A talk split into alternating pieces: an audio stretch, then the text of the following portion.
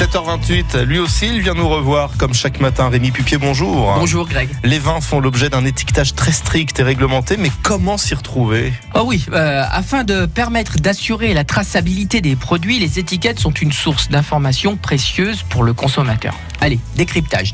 Les vins sans indication géographique s'appellent vins de table, ou maintenant on va les appeler les VSIG, vins sans indication géographique. Mais si il est produit en France, il doit porter la mention vin de France. Ce avec indication géographique, c'est-à-dire produits dans une zone définie avec le fruit d'un terroir, sont soit des AOP, appellation d'origine protégée, soit des IGP, indication géographique protégée. Voilà, ça commence à être très compliqué et en plus il y a plein d'autres mentions obligatoires. Hein. Oula, on- ça c'est le moins qu'on puisse dire. Euh, Il y, y en a plein d'autres. Le type de vin, s'il est pétillant, s'il est rouge, rosé. Le message sanitaire déconseillant les femmes enceintes à boire de l'alcool. Le titrage alcoolométrique. Le numéro du lot.